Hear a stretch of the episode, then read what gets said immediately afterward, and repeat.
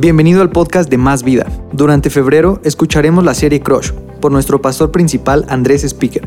Estaremos hablando de noviazgo, matrimonio, enamoramiento y todo acerca de relaciones humanas. Vamos a dar una muy fuerte bienvenida a todos los campus Más Vida, a todos los que nos siguen en todas partes del mundo. Gracias por el privilegio que nos dan de poder compartir juntos la palabra de Dios. Cosas increíbles están sucediendo en todo Más Vida en todos los campus más vida y yo anticipo que este va a ser nuestro mejor año hasta la fecha. Eh, también estamos bien emocionados por conferencia Más Vida que se acerca en mayo 13, 14 y 15 en Morelia. 17 y 18 en Ciudad de México. Y, de verdad me encantaría que en cada campus hiciéramos un esfuerzo de organizarnos, llenar camiones y estar en todos los, en las conferencias va a ser extraordinaria. Hay que llenarlo con nuestra gente. Va a ser maravilloso este mayo, así que vámonos organizando. Y bueno, hoy estamos en la última parte, la última, lo escuchaste bien, la última parte de la serie crush. Es el mensaje final. Alguna gente me ha dicho, pastor, que sigue y que siga. No, pero todo, todo, toda cosa buena tiene que llegar a su final. Y el próximo fin de semana estaré empezando una nueva serie que se llama Tu historia cuenta. Y yo quiero animarte a que si tú eres un estudiante, que tú sepas cómo estudiar matemáticas cuenta. El hecho de que eres una mamá y estás educando a un bebé en un, barrio difícil de tu ciudad, quiero que sepas que tu historia cuenta, aun cuando sepas que nadie te ve. Quiero, quiero decirle al empresario que aunque tu rutina semanal parece aburrida, parece gris, parece lo mismo y lo mismo. Tu historia cuenta. Hay, hay algo que tenemos que conectarnos, cada uno de nosotros, con nuestro propósito eterno. Y de eso voy a estar hablando, que no solo existen llamados en el púlpito, cada una de nuestras historias cuenta para el reino de Dios y el Evangelio de Cristo Jesús. Va a ser extraordinario el próximo fin de semana. Eh, si tienes amigos, amigas, familia, invítalos. Eh, se va a poner mejor aún el próximo fin de semana. Muy bien. Hoy es la final de la serie Crush. Quiero que abra su Biblia, por favor, a Génesis capítulo 27. Hemos estado estudiando la historia de Isaac y Rebeca. Ellos llegan a tener dos hijos, Esaú y Jacob, gemelos. No sé cuántos son gemelos. Eh, o han tenido gemelos, eh, maravilloso, dos, tres manos levantadas, muy bien, gemelos, gemelas, increíble. Eh, Karim y Naomi, los hijos de eh, Obed y Katy, también son cuates, gemelos, Es, es maravilloso. Entonces, Esaú y Jacob, gemelos. Y esos cuates eran un desastre. ¿Usted tiene hijos que son un desastre? No me diga, pero eran un desastre. Y este, se peleaban y todo. Em, ya estaba a punto de morir este Isaac. Y entonces Isaac quería bendecir a Esaú, siendo el primogénito, con la bendición del primogénito. Pero Dios ya le había revelado a Rebeca que la primogenitura no la iba a tener Esaú, la iba a tener Jacob.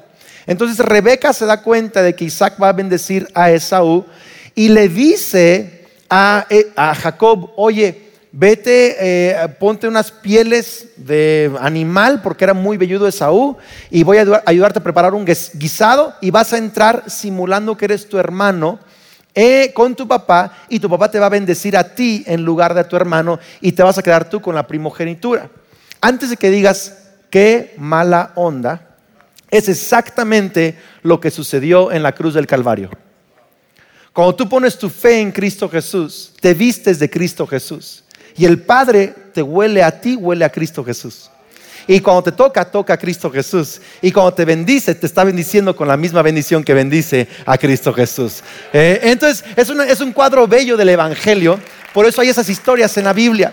Pero entonces Jacob se queda con la bendición de Esaú y es una historia extraordinaria. Y Esaú se llena de rabia y quiere matar a Jacob. Mire, sucede hasta en las mejores familias. Si tú has tenido broncas en tu familia, ten ánimo. También en la familia de Isaac y Rebeca tuvieron asuntos así. Así que Esaú quería matar a Jacob. Y entonces Rebeca se entera de esto. Aquí está en el verso 42, aquí agarramos la historia. Entonces Rebeca se enteró de los planes de Esaú y llamó a Jacob y le dijo, escucha, Esaú se consuela haciendo planes para matarte.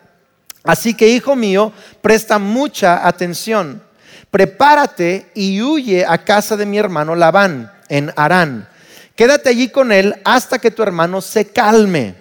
Cuando él se haya calmado y olvide lo que le hiciste, mandaré a buscarte para que regreses. ¿Por qué tendría que perder a los dos hijos en un solo día? Luego Rebeca le dijo a Isaac, estoy harta de estas mujeres hititas de aquí. Hititas no crea que es un desprecio o un hombre feo, ¿verdad? O sea, simplemente es de la región, ¿ok? Mujeres hititas aquí. Preferiría morir antes que ver a Jacob casado con una de ellas. Señora, ¿alguna vez ha dicho algo usted así de su de su Me muero antes que se case con esta, ¿verdad? más o menos así está Rebeca haciéndole ver a Isaac, ¿no? Entonces, verso, eh, ahora Génesis 28, verso 1, sigue la historia. Hay un cambio de capítulo, pero no hay un cambio de sentir de historia, es la misma historia. Entonces Isaac llamó a Jacob, lo bendijo y le ordenó, no te cases con ninguna de estas mujeres cananeas. En cambio, vete de inmediato a Padán Aram, a la casa de tu abuelo Betuel, y cásate con una de las hijas de tu tío Labán. Que el Dios Todopoderoso te bendiga y te conceda muchos hijos, y que tus descendientes se multipliquen y formen numerosas naciones. Que Dios te dé a ti y a tu descendencia las bendiciones, ojo con esto, que prometió a Abraham que llegues a ser dueño de esta tierra donde ahora vives como extranjero porque Dios le entregó esta tierra a Abraham. He titulado mi mensaje Enemigos del Crush. Enemigos del crush. Ahora, para recapitular un poquito, crush significa enamoramiento.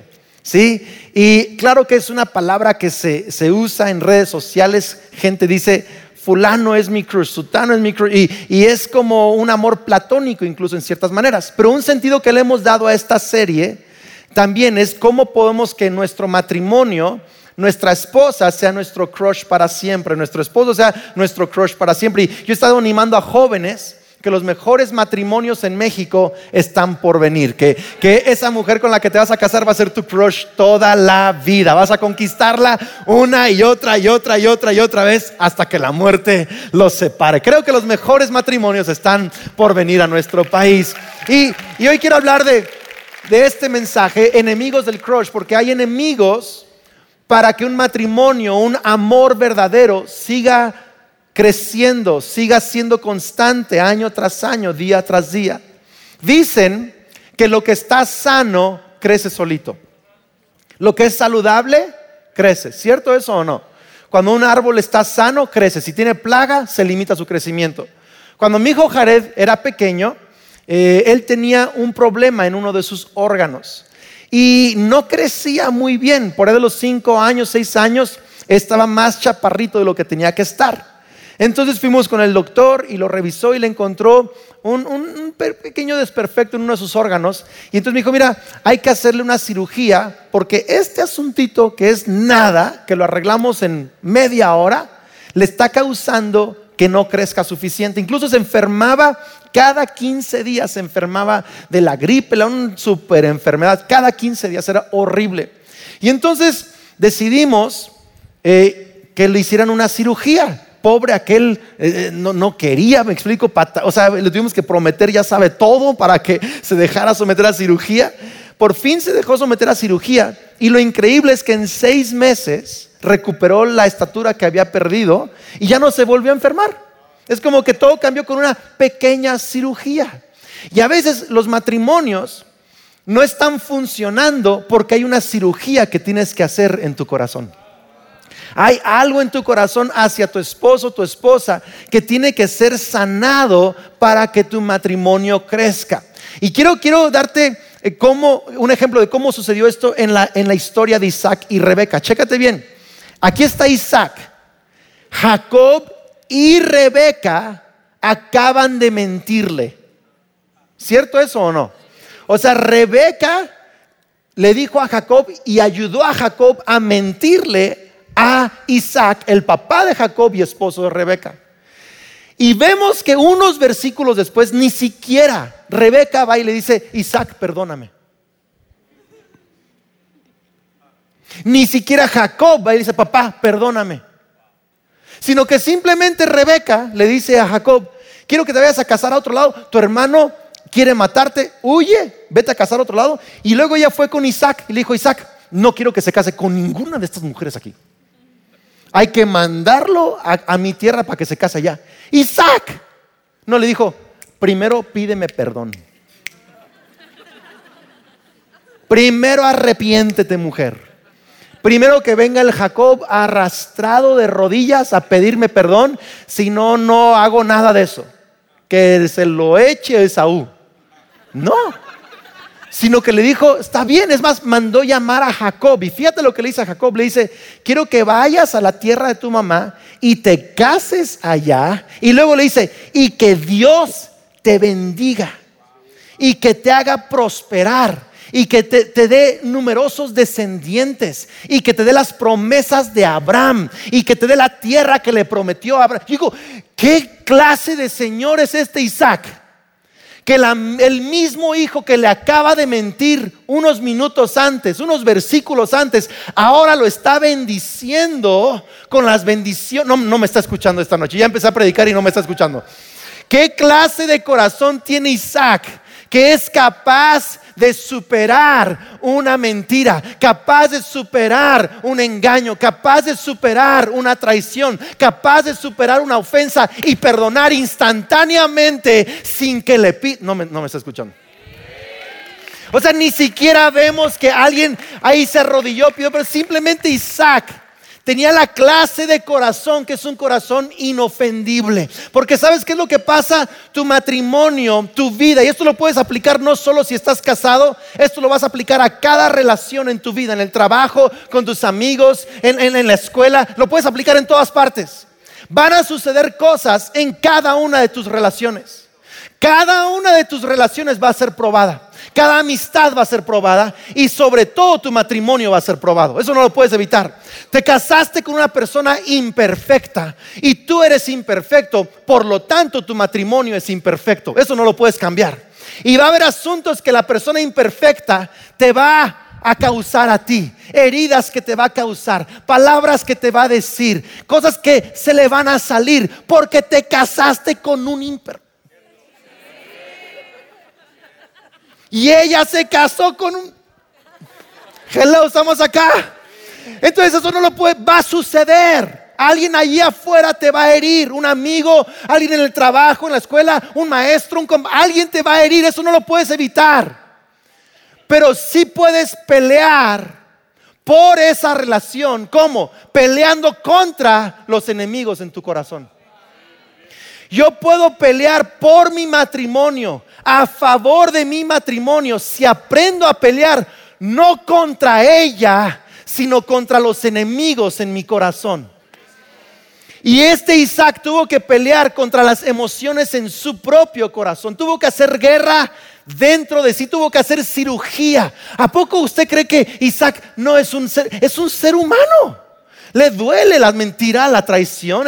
claro que le dolió, pero él, él hizo cirugía y dijo, no voy a dejar que la mentira de mi hijo me cambie la manera de que yo pienso acerca de mi hijo. No voy a... No voy a dejar que lo que mi esposa me hizo cambie mi amor y mi manera de honrarla a ella. Decido perdonarla, decido perdonarlo. Voy a bendecirlos tal cual como si nunca nada hubiera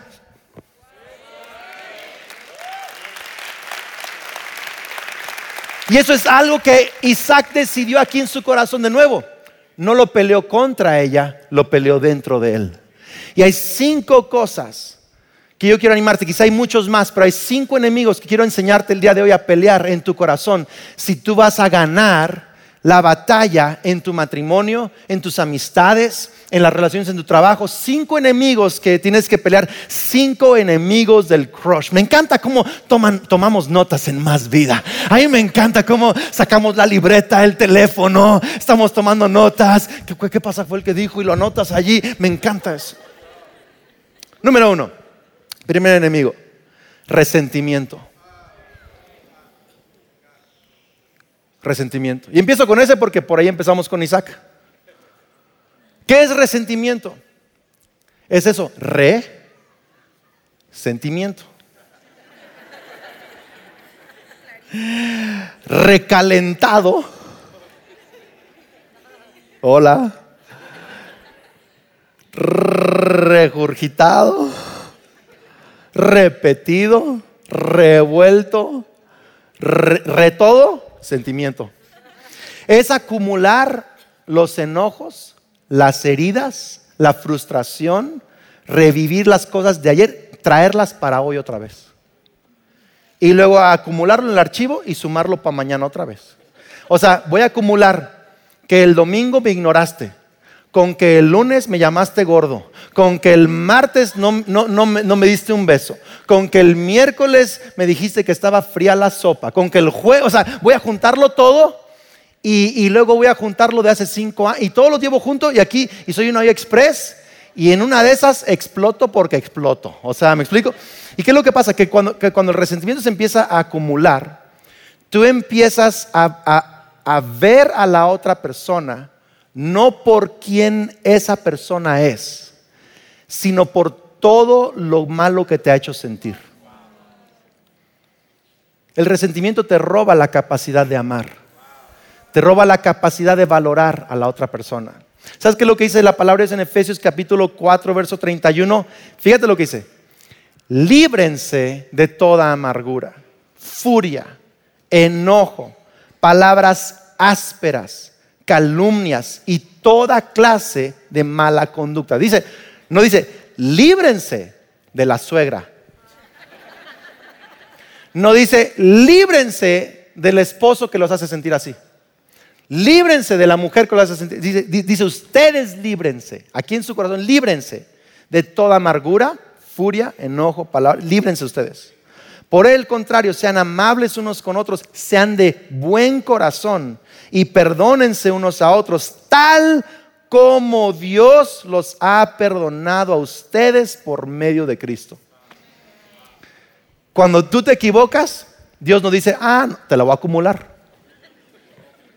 Ya van cinco esta semana. Y a los 15 años de edad te, te, la tengo guardada, esa también, también te la tengo guardada. Eh, la fiestecita de, también te la guardé aquella. Dios no hace eso. Tú le pides perdón a Dios, dice, te perdono porque Jesús pagó el precio y ahora te bendigo tal cual bendigo a Cristo Jesús. Esa bendición está sobre. Así, así te perdona Dios, tal cual te perdona Dios. Así perdonó Isaac a Jacob y a Rebeca y así Dios nos perdona. Y así tiene que ser nuestro perdón hacia las demás personas, como si nunca nada hubiera pasado. Ahorita voy a seguir un poquito más en este tema. Solo quiero hacer un pequeño paréntesis. No estoy diciendo que si estás en una relación abusiva, donde estás recibiendo golpes, donde tu vida o tu salud está en riesgo, no estoy diciendo que tienes que tolerar eso. Tienes que hacer espacio con esa persona. Muchas veces lo mejor para ti es hacer espacio de esa relación y no tienes por qué sentirte mal, es un espacio para tu salud y el futuro también de esa persona y tu, y, tu persona. Pero eso no significa que no lo puedes perdonar o no la puedes, aunque la relación ya no funcionó, tú puedes vivir en perdón. Tú puedes vivir en bendición, en libertad. ¿Tiene sentido esto? Entonces, no estoy diciendo que tienes que quedarte en un lugar abusivo, pero aun cuando sales de un lugar abusivo, tú puedes vivir en perdón. ¿Sabes? Kelly, Kelly y yo nos hemos ofendido. Así como la ve usted toda bonita. Cuando canta, ¿verdad? Y predica y que, ay, que le hace así, quién sabe cómo, y toda tierna para predicar. Esa mujer me ha ofendido.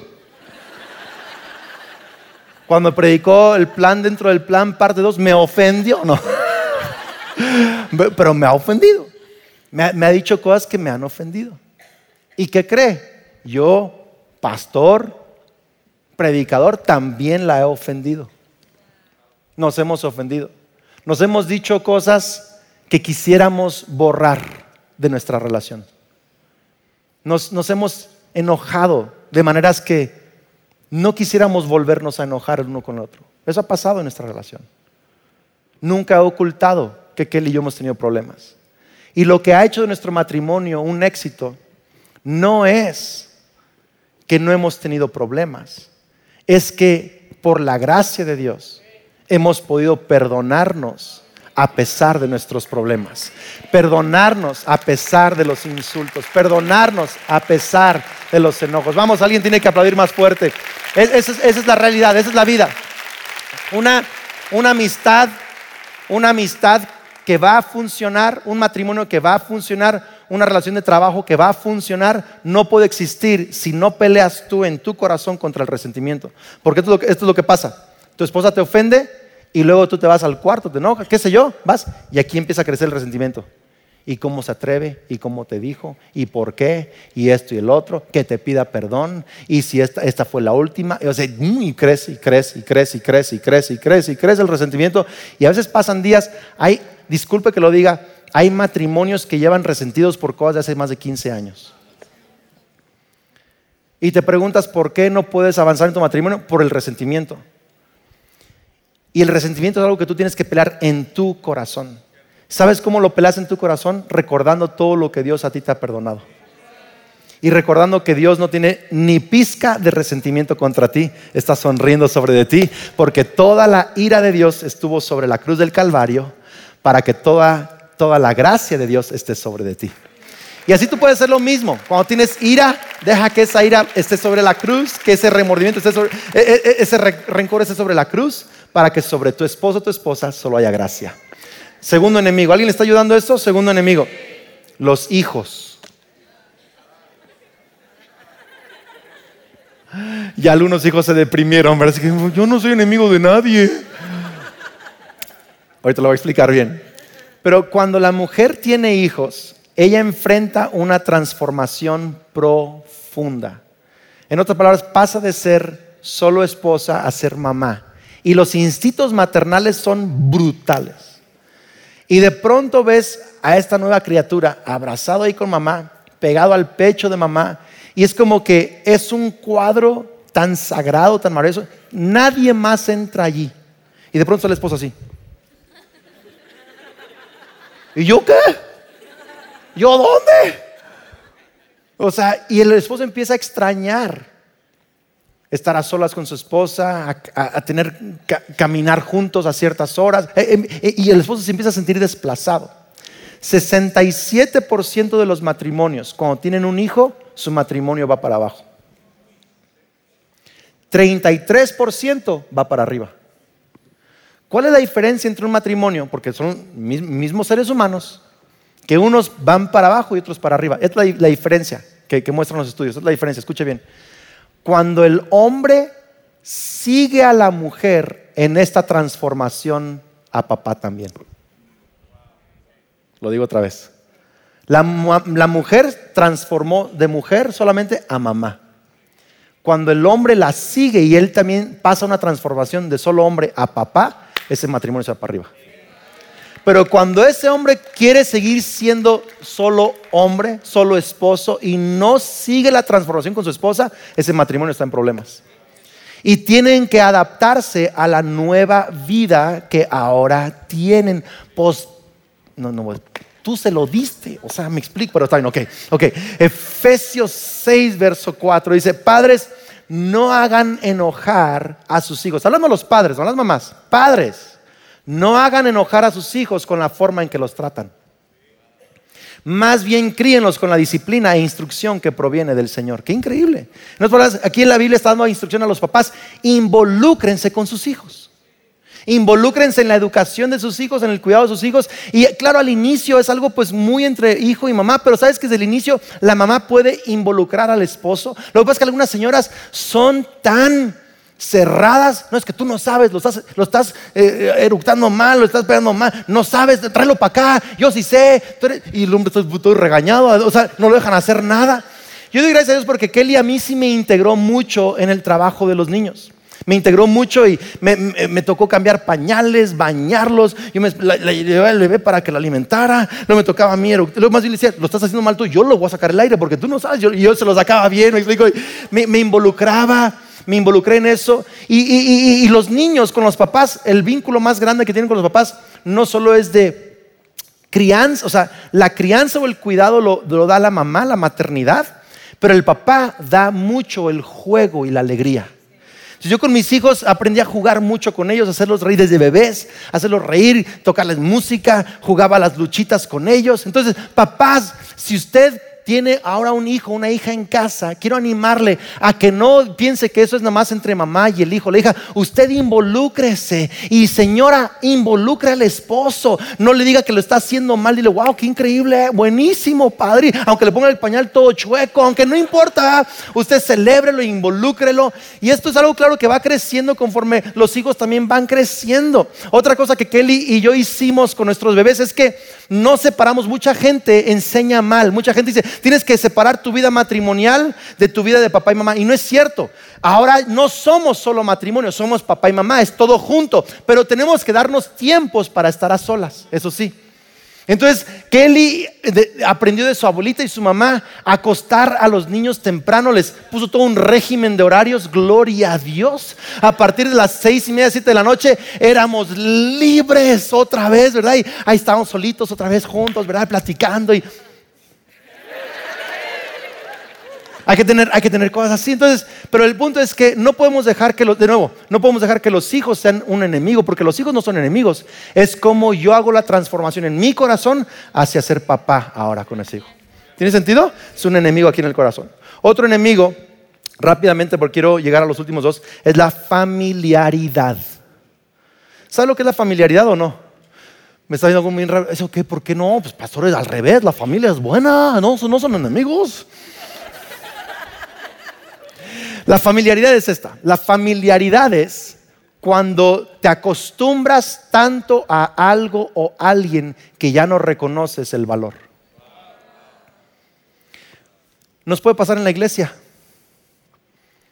Qué increíble que haya un lugar, personas que aman a Dios, que nos reunamos, adoramos a Dios y podemos percibir su presencia. Qué increíble gente nos rodea en más vida. Pero a veces nos acostumbramos. Ahora está predicando fulano. Y el pastor otra vez, sí, fulano y esto. esa canción ya me la sé. Y nos volvemos familiares con algo que debería de sorprendernos todos los días. Lo mismo nos pasa en la casa. te casaste con un ser humano extraordinario único, no hay nadie como ese hombre, no hay nadie como esa mujer. Pero a veces tanto lo ves diario, la, ves diario, ves sus aciertos, defectos diario, que ya es como que un mueble en la casa. Así pasa, es como un mueble. Y a veces ya ni, ni, eh, hola, ¿cómo estás? es como que nos tratamos con mucha familiaridad.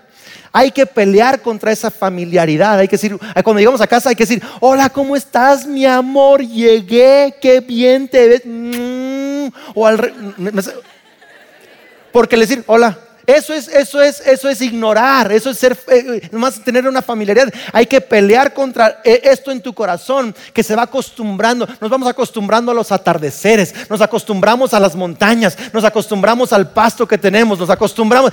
Y, el, árbol, el pasto, ¿Qué, qué, maravilla tener pasto verde, qué maravilla ver una, qué maravilla estar con esa persona. Qué nos volvemos familiares con nuestros hijos, con nuestros papás. Tenemos que romper la familia Déjenme darles una gran noticia el día de hoy.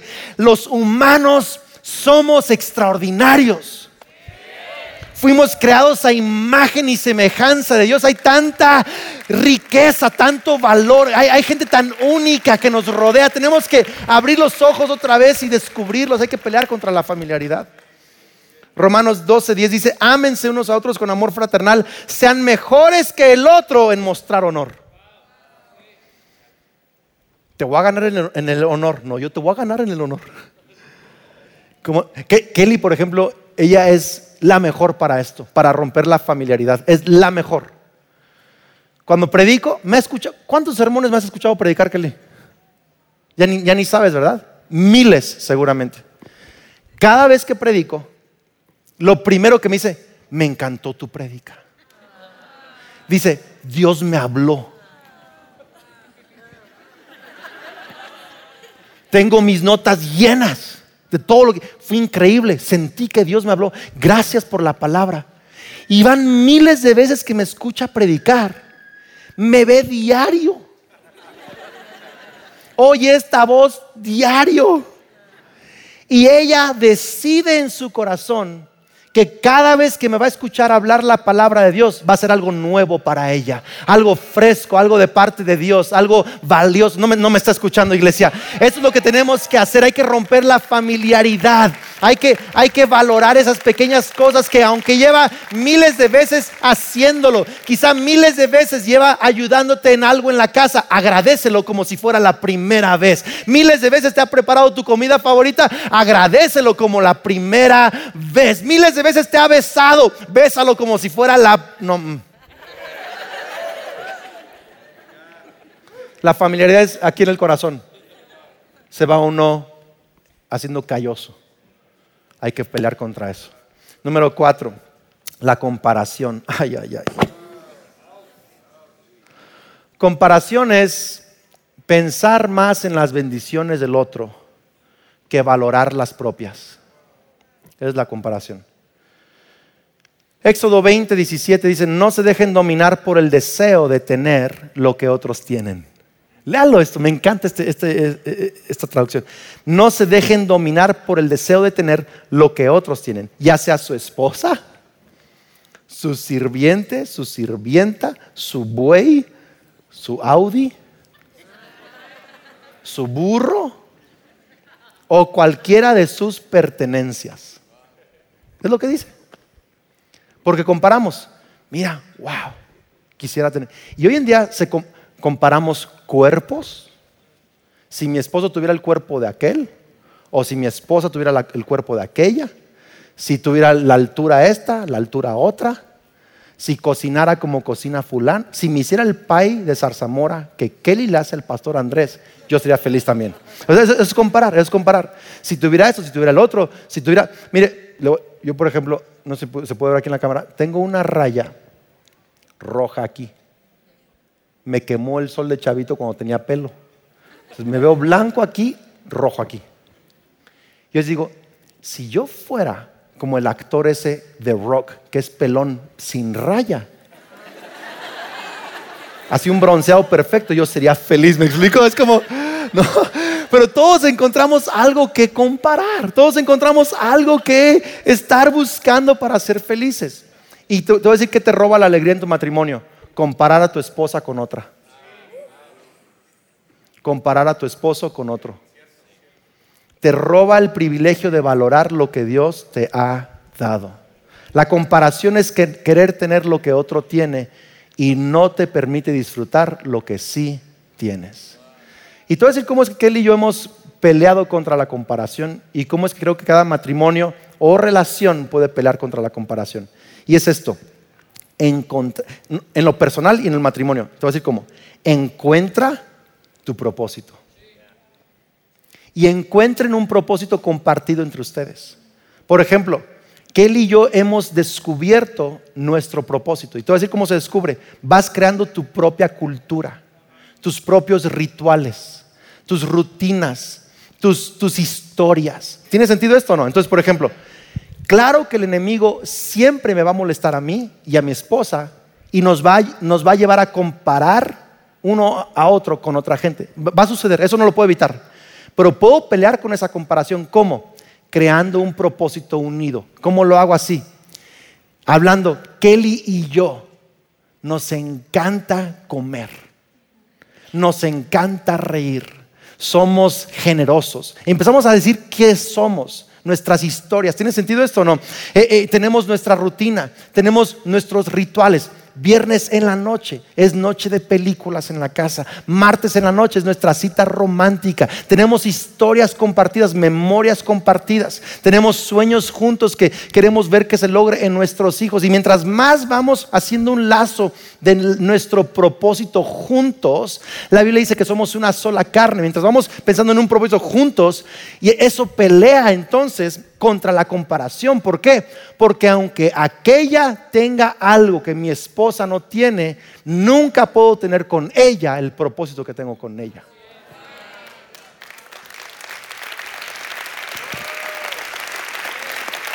Nunca voy a tener la historia que tengo con ella. Y, y que yo tenemos nuestras historias, nuestra, historia de cómo nos conocimos, nos romanceamos, la historia de cada, de cada uno de nuestros hijos. tenemos rituales para todo, eh, nos reímos en la casa mucho unos de otros. Eh, yo les he dicho a mis hijos, o sea, aquí en esta casa no te puedes agüitar si en la mesa nos toca reírnos de ti. O sea, así somos aquí, me explico. Nos, nos echamos bromas, a veces me toca, me les toca echarme bromas a mí, a todos nos toca, así somos. Cuando vas encontrando tu cultura, tu lenguaje, tus historias, tu propósito, por ejemplo, en nuestra casa nos encanta ser generosos y, y hemos vivido tantas cosas de llevar el reino de Dios y sacrificio personal y cosas tan increíbles es nuestra historia. Por eso es, eso pelea contra la comparación. ¿Tiene sentido eso o no? Y número 5, termino con esto. Y ya se va a acabar la serie Crush. Número 5, los sueños. Los sueños también son enemigos de un matrimonio feliz o, de una familia feliz. Te voy a decir por qué. Porque los sueños que tienes cuando son individuales y personales, van a pelear con los sueños que tu esposo o esposa tiene. Y va a haber cosas que no van a poder resolver porque uno tiene unos sueños y el otro tiene otros sueños. Por ejemplo, le, doy algunas cosas.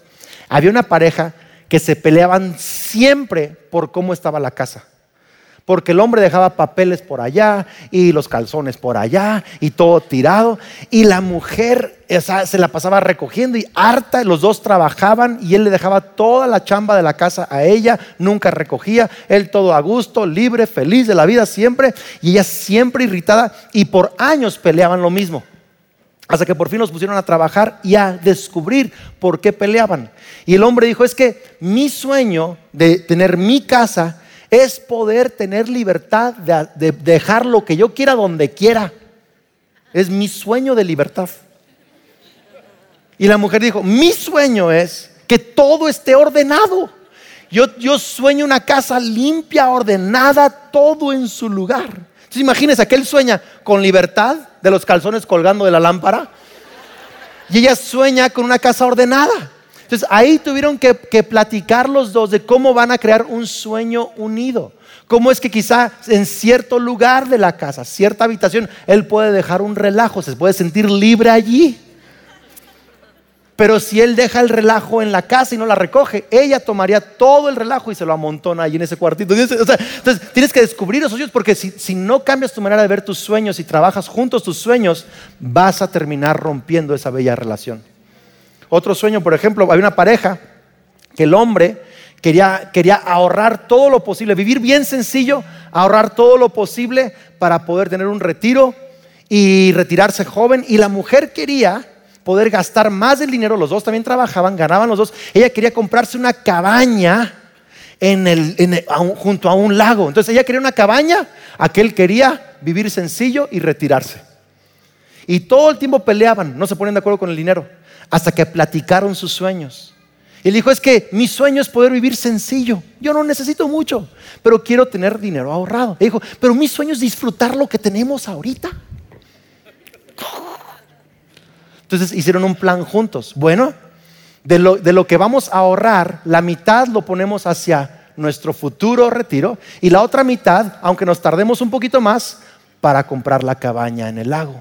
Entonces los dos sueños los unieron se van a retirar y van a tener una cabaña, quizá poquito del tiempo después. ¿Tiene sentido eso o no? Pero están unidos. Es, es, el punto. Dice Efesios 5:31, como dicen las escrituras, el hombre deja a su padre y a su madre y se une a su esposa y los dos se convierten en uno solo. Los dos sueños se tienen que convertir en uno. Los dos sueños tienen que convertir en uno. Tienes que morir a decir mi sueño y tiene que pasar a ser nuestro sueño. Tú tienes que descubrir los sueños de tu esposa, los sueños de tu esposo y empezar a platicar cómo es que juntos van a hacer trabajar esos sueños, cómo es que juntos van a hacer nuestros sueños, nuestro propósito y dejar de pelearse por tu sueño, mi sueño, es nuestro sueño. Vamos, alguien va a aplaudir con ganas, hágalo el día de hoy. Termino con este pensamiento. Todos pensamos en la cruz del Calvario como el lugar donde se libró la batalla por nuestra salvación. Y es cierto. La Biblia dice que en la cruz del Calvario Jesús expuso a las autoridades de este siglo, a los principados y potestades. Que incluso en la cruz del Calvario Jesús clavó, donde fueron sus manos clavadas, clavó toda acta de condenación en contra nuestra. Ahí se libró esa batalla. Se libró en la tumba, porque al tercer día Jesús resucitó. Pero ¿sabes dónde se libró primero esa batalla? En Getsemaní. Porque en Getsemaní él tuvo que librar no la batalla de sus manos, no la batalla de las ofensas de la gente, no la batalla de estar en el Hades esperando la resurrección. Tuvo que librar la batalla de sus emociones. Y Jesús en el, en Getsemaní peleó contra él mismo. Peleó contra sus emociones. Le dijo, Padre, si es posible que pase de mí esta copa, no quiero hacerlo. Y él batalló con sus emociones. ¿Sabes por qué sudó sangre? Porque había una lucha tan intensa en su interior que hasta sangre salió. Sangre salió primero por sus poros antes que sus manos. Porque luchó contra lo más profundo del mismo. Y cuando tú pienses en mejorar tu relación, tu matrimonio, tu familia, esa batalla que vas a librar allá afuera, de reconciliación, de pasar tiempo juntos, de crear nuevos sueños, de pedirse perdón. Esa, cruz que vas a atravesar, primero tienes que atravesar el Getsemaní. Primero tienes que hacer lucha contra tus emociones. ¿Y cuáles son las emociones que en tu corazón hoy tienes que luchar para restaurar tu matrimonio? Se llama resentimiento, se llama sueños, se llama familiaridad, se llama poner a los hijos antes que al esposo. ¿Qué, se llama tu enemigo en tu corazón que tienes que librar? Comparación. Si Jesús lo hizo para tenernos a nosotros, es nuestro mayor ejemplo e inspiración para que hagamos lo mismo, para hacer ese matrimonio, esa familia, esa relación que Dios quiere que seamos y que podamos hablar de su gloria luchando con nuestros enemigos para amar a la gente que nos rodea. ¿Alguien puede darle gracias a Dios por eso? Amén. Señor, te doy gracias por tu palabra. Ayúdanos a cada uno que me está escuchando en cada silla, cada campus, cada casa, cada gimnasio, cada carro donde alguien está escuchando este mensaje. Que hoy reconoce que hay enemigos en su corazón. Que cobre ánimo, porque el mismo Espíritu Santo que está contigo, que estuvo contigo en el Getsemaní, está con nosotros el día de hoy. Y tú que has atravesado el Getsemaní, la cruz y la tumba, estás viviendo dentro de nosotros por tu Espíritu Santo. Y yo hoy te pido que nos des la gracia, la sabiduría, la determinación, la fortaleza de pelear, no contra nuestra familia, sino contra los enemigos en nuestro corazón, para pelear por nuestra familia. Dios, gracias por transformar hombres, mujeres, jóvenes Gracias por hacer una obra nueva el día de hoy en cada corazón. En el nombre de Cristo Jesús. Amén. ¿Sabes? Escúchenme en todos los campos, por favor. Jesús peleó la batalla máxima por tu corazón. las buenas noticias, el Evangelio, no es que tú tienes que luchar para tener una relación con Dios, es que tienes que dejar de luchar, porque Jesús ya luchó por ti. Tienes que dejar de argumentar, dejar de, dudar, dejar de tener todo en tu razonamiento, dejar de condenarte y decirle, ok Dios, tú ya luchaste en la cruz del Calvario. Yo acepto esa salvación, acepto tu amor, acepto tu perdón. Y si hoy tú aceptas el perdón de Jesús, aceptas su amor, pones tu fe en Él, hoy eres hecho un amigo de Jesús, un hijo de Dios. Y quiero orar ahí en tu lugar, en todos los campos. Quiero que todo el mundo ponga su mano sobre su corazón, por favor. Cierra tus ojos, inclina tu rostro y quiero que todo el mundo repita esta oración conmigo. Señor Jesús, creo y confieso que eres el Hijo de Dios, que moriste en la cruz por mis pecados, que me amas y resucitaste para darme salvación. Hoy me arrepiento, dile, hoy me arrepiento de mis pecados y recibo tu perdón. Dejo de luchar para conseguir el perdón y hoy recibo el perdón. Lléname con tu Espíritu Santo, lléname con tu gracia, dame el poder para vivir la vida que tienes para mí. A partir de hoy declaro que soy un hijo de Dios. Vamos iglesia, soy un hijo de Dios, soy una hija de Dios. Amén. Felicidades a todos los que hicieron esta oración por primera vez. Bienvenidos a Más Vida. Hay fiesta en el cielo y hay fiesta también aquí en Más Vida. ¿Alguien está feliz?